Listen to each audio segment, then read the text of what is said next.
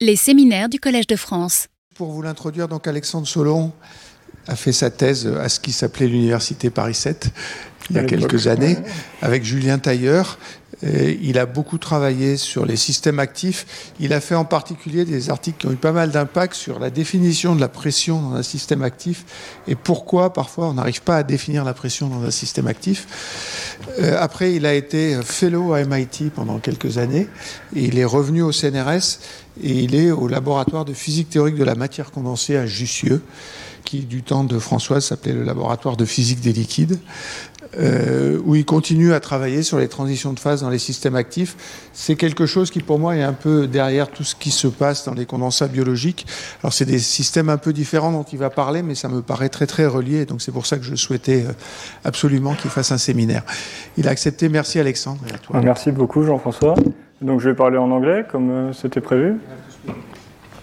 So, good afternoon, everybody.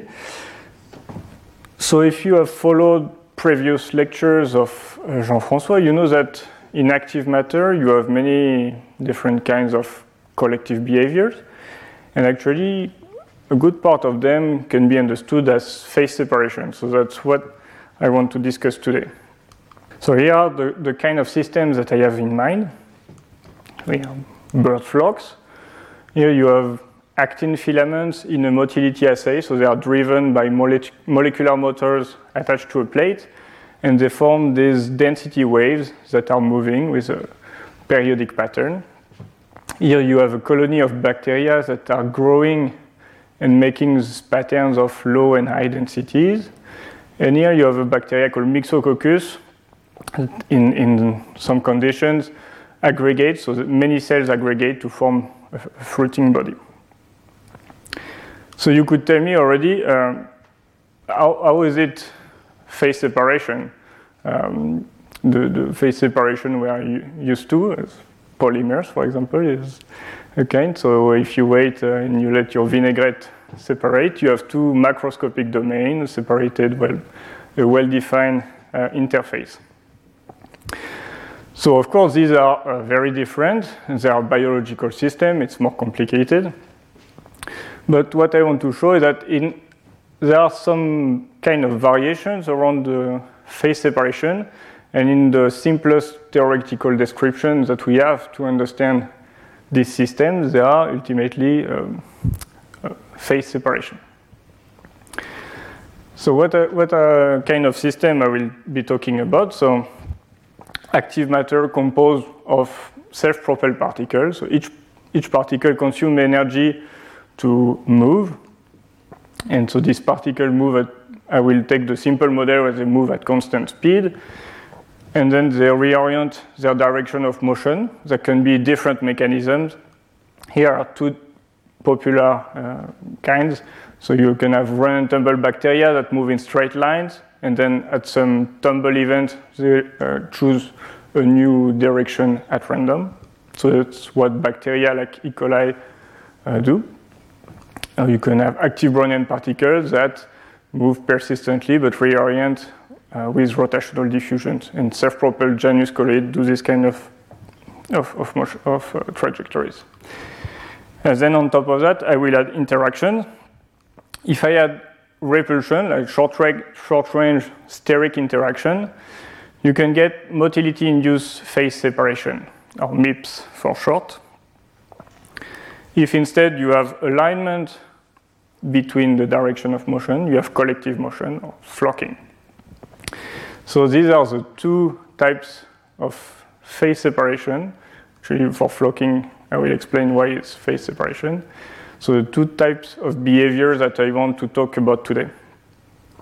So usually I would give a seminar either one or the other, but yeah, we talk about both. I hope it's not too dense, but uh, please, please stop me if, if it's going too fast. So let me first explain the mechanism that leads to motility-induced phase separation. So as I said, it comes from self-propulsion and steric repulsion. So you have your particles moving around, and if they collide, because they are persistent, they will try to keep moving into each other, and they are just blocking each other, so they can't move some, for some time. And if they stay blocked for long enough, other particles come, they aggregate, And you see that even more particles are going to come and aggregate, and that leads to a phase separation. So this is an image from a simulation, and you get large uh, domain with high density coexisting with a gas at a lower density. So it's a mechanism that gives you um, a cohesive state, this is phase separation, but without any attractive force, just from self-propulsion and repulsion. At some point, they will rotate and go away, but it, exactly there is a, they have to be persistent enough for this me uh, mechanism to operate.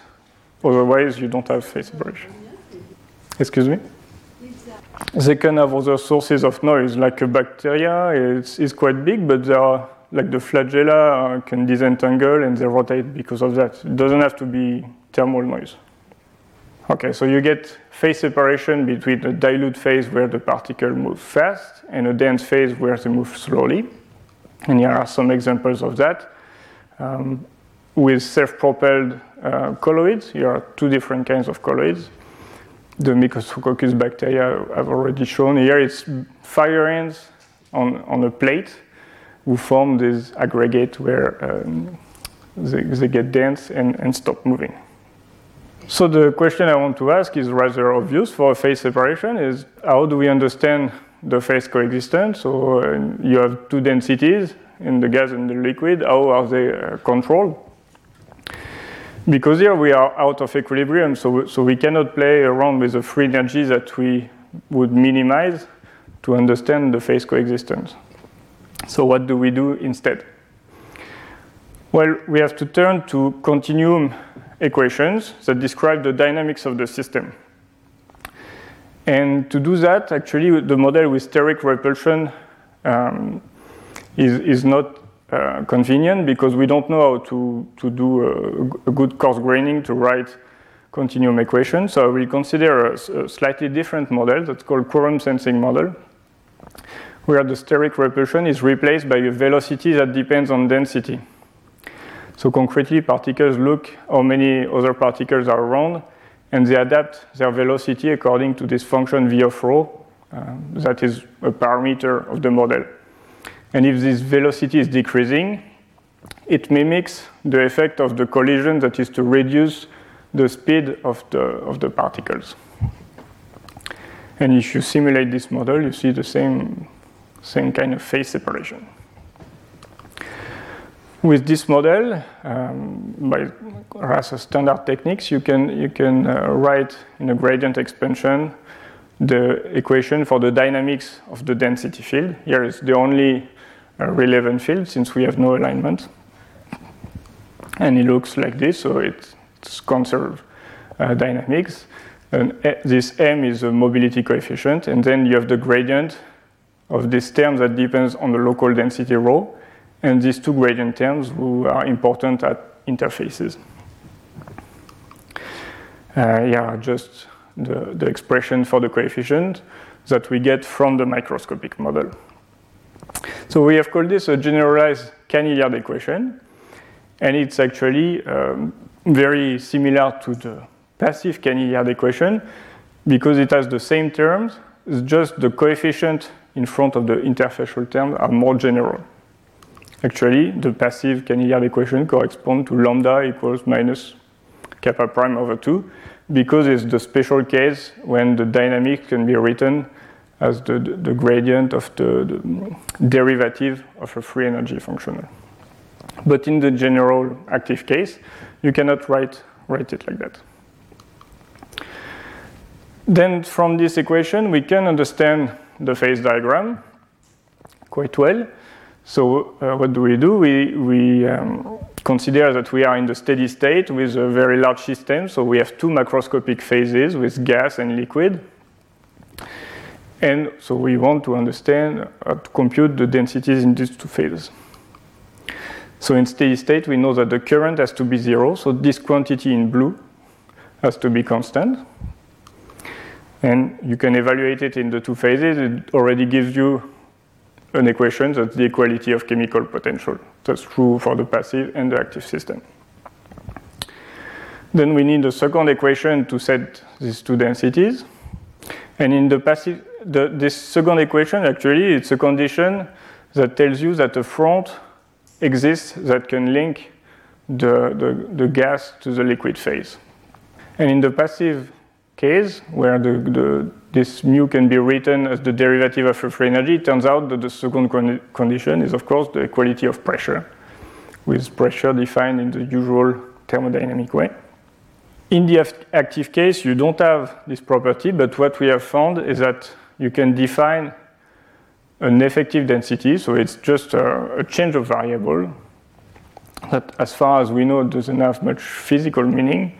So it's a function r of rho, with r defined here as a function that with a definition that involves lambda and kappa terms. And with this r, we can write it at the derivative of free energy with respect to this new variable. So we are able to define some kind of generalized pressure, which is not the mechanical pressure, but it's a quantity that will be equal in the two phases. And we can go further, define a generalized uh, free energy density. And the phase coexistence then uh, is, is set by minimizing this generalized, uh, this generalized free energy uh, density. So we, we can then compare with what we obtain if we simulate this quorum sensing model. So uh, I remind you, particle move with this function v of rho. And here I take this function and I plot the phase diagram as a ratio of V0 over v1, which quantifies the activity, and as a function of density. And the different dots are uh, different kind of simulation with run-and-tumble particles, active Brownian particles. And the red line is what we predict. So it works quite well. It deviates at large activity, and we know that it's because the gradient expansion that we use um, breaks down at large activity. If you, you can compare with the black line here, which is what you get if you neglect the interfacial term. So it means you assume that you're in equilibrium somehow and, and you compute it without using this, this uh, effective density. And you see that it uh, works. Uh, there is a significant um, difference. And here the, the dashed line is the spinodal line. Oh, I will come to the interfacial tension soon. It's an interesting question. So for now, uh, we have the same, uh, I mean, we have a very conventional phase separation with the same phase diagram as Jean-François has shown you uh, in, in the lectures just before. Except one difference is that here the interfaces are important for the phase diagram. So that's very different to what we, we are used to in equilibrium, where the interface make a negligible contribution to the free energy and does, has no effect on the phase diagram. And so here it does.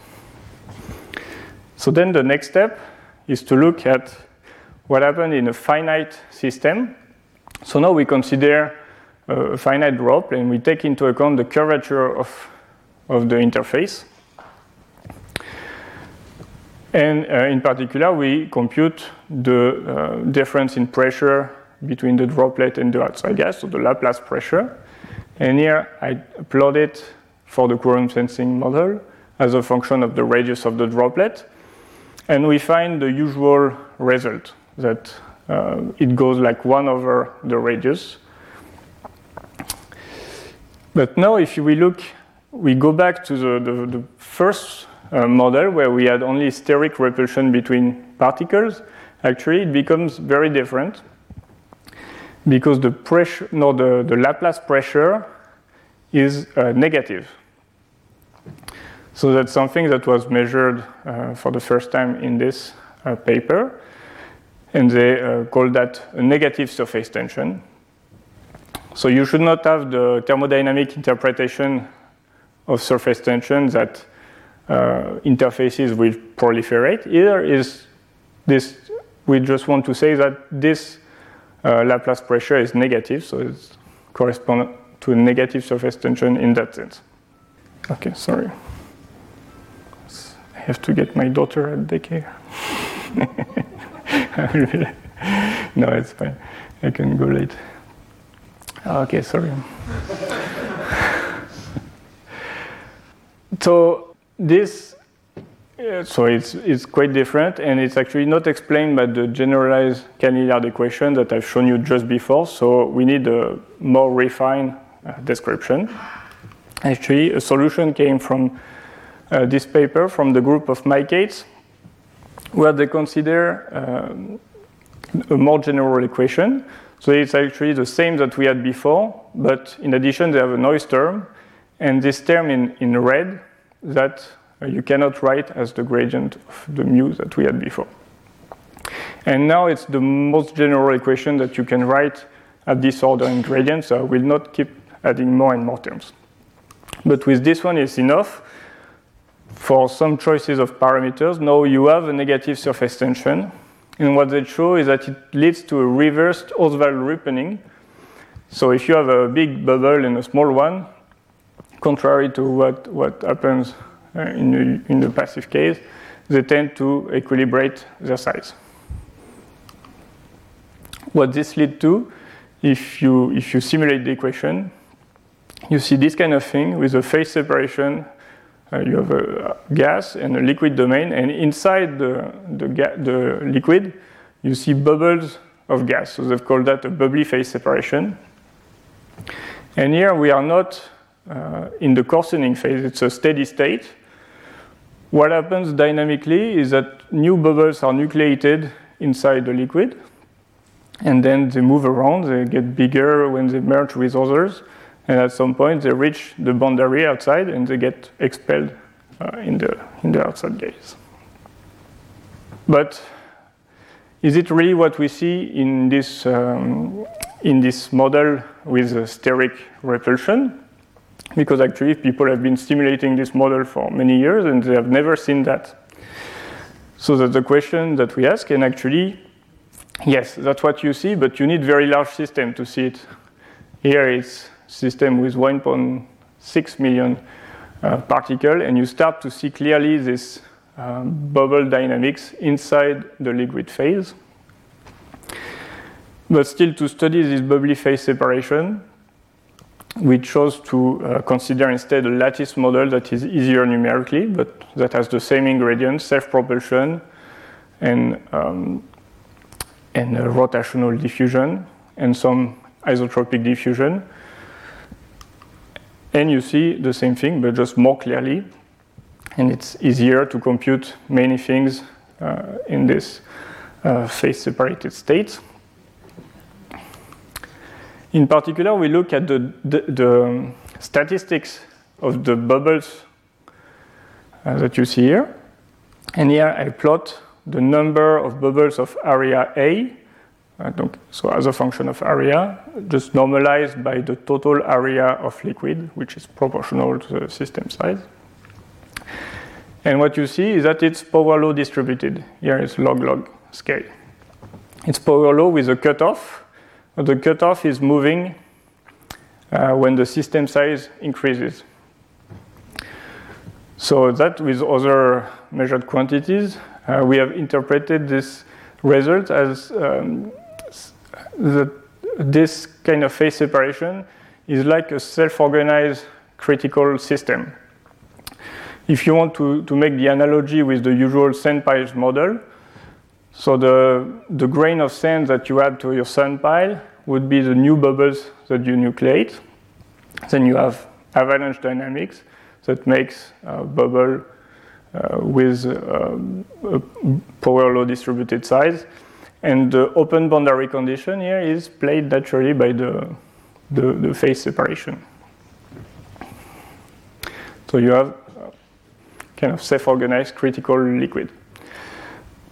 Importantly, here the coefficient is the, the, the, coefficient here of the power law. Alpha is smaller than 2, around 1.75. And that means that if I keep increasing the system size, the total area of gas inside the bubbles will diverge. So something has to break down uh, at some point. And here is what happens. If I start from a density such that the outside gas is very small, I increase the system size, it gets smaller, and I increase it even more, and it completely disappears. And when you reach this point, you don't have anymore the open boundary condition of self-organized criticality. And at this point, you reach a distribution of bubbles that do not depend on system size anymore. So you have actually a microphase separation because you can define a characteristic bubble size that is independent of, of the size of the system. Okay, that's, so that's what I wanted to tell you about MIPS. So you have a phase separation, rather classic, uh, because we can even define effective thermodynamics to understand the phase diagram, with the only difference that the phase diagram depends on the interface. But on top of that, you have negative surface tension that gives you a reversed Ostwald ripening, a bubbly phase separation, and ultimately this self-organized critical phase coexistence and a large, very large scale microphase separation. It is a mean field theory, yes, yes, yes. Well, it still predicts the, the, the, the coexisting densities. I mean, you have corrections from the Laplace pressure. This bubble dynamics you not have in. No, you don't have the bubble dynamics for sure, but like the density inside the bubble and the density in the liquid here are still predicted by this uh, this same theory. Exactly accurate, or is it a slight difference? The difference is that since you have many small bubbles, the, the corrections due to Laplace pressure will be more important. Yes. Okay, if there are no more questions, I, I will switch to the second topic, which is about flocking. And by flocking, I mean many uh, individuals moving uh, together, uh, uh doing collective motion. So, for example, sheep to change from the birds.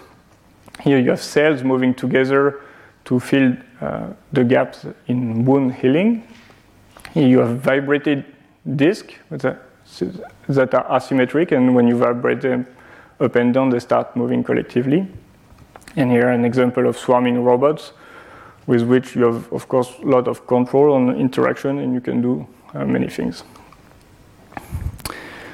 So as before, we are physicists, so we want to understand the, the, the basic physics. We look at minimal model of this, which has self-propulsion and an alignment interaction. And one such model that we have proposed with Julien Tailleur in 2013 is called the active Ising model. So it's a lattice model with no excluded volume interaction. So you can have as many particles as you want on the lattice. And the particle carry an Ising spin. The plus move the, the, the, the sign of the spin gives you the direction of self-propulsion. So the plus spin moves to the right, the minus spin moves to the left, and on top of that, you have symmetric diffusion in all directions. And you have alignment. So the alignment is just a ferromagnetic interaction with rates um, that you could have in a passive system controlled by a temperature. So that's what we see in this model. So here I show the phase diagram as function of temperature and the density. And at high temperature, you get a disordered gas. Here I show the profiles average along the vertical direction. So the, the density is in, in blue and the magnetization in green. It fluctuates around zero, it's disordered. At low temperature or high density, I see an homogeneous liquid with, and now here the magnetization is positive. And in between, I, we see a phase separation between a disordered gas and an ordered liquid. So the liquid, this liquid phase is moving inside the gas. Here is how it looks in 2D. You have these large bands that are moving uh, inside the gas. So it has all the characteristic of phase separation. Um, you can see nucleation or spinodal decomposition depending on where you are uh, on the phase diagram, you can see hysteresis. You have the lever rule. The position along the horizontal line gives you the fraction of liquid, so everything that you have in the usual phase separation. So it's the same game as before, is we're still out of equilibrium, so how do we understand the phase coexistence? We write continuous equations. And on, on, for this kind of lattice model, it's very standard to write uh, this equation. You get the dynamics of the density and the magnetization field. So they both have a diffusion term. Here they have an advection term in the horizontal direction of self-propulsion. And in blue here, it's uh, the usual phi 4 uh, alignment uh, term. The only thing a bit unusual is this uh, here, this term R over rho. It means that the ordering temperature depends on density. And that's something, even if you don't find it in your equation, we've shown that they're always generated by the noise, quite generally. Then we need to look for uh, phase separated solutions. But now, uh, as I've told you, the liquid is moving. So we need to switch to the co-moving frame at a speed c. And c in general is not the self-propulsion velocity v. Actually, it's usually uh, faster than the self-propulsion. So we have three unknowns, the densities in the two phases and this velocity. And okay, I spare you a lot of, of detail, but you find a unique phase separated solution that fix these three quantities uh, uniquely. So we are happy. We have this solution that allows us to understand, not quantitatively, but to understand uh, the phase separation in our active Ising model. But actually, we find other solutions that are either solitons like that or periodic, and you have many of these solutions. You have solutions with all different periods um, and spaces between the, the peaks. So, well, we don't see this solution in the active Ising model, but actually, they are important for another model. It's quite famous, the Vicsek model, uh, introduced in 95 by Vicsek and, and collaborators. So I remind you how it, how it works. It has the same ingredients, alignment and self-propulsion.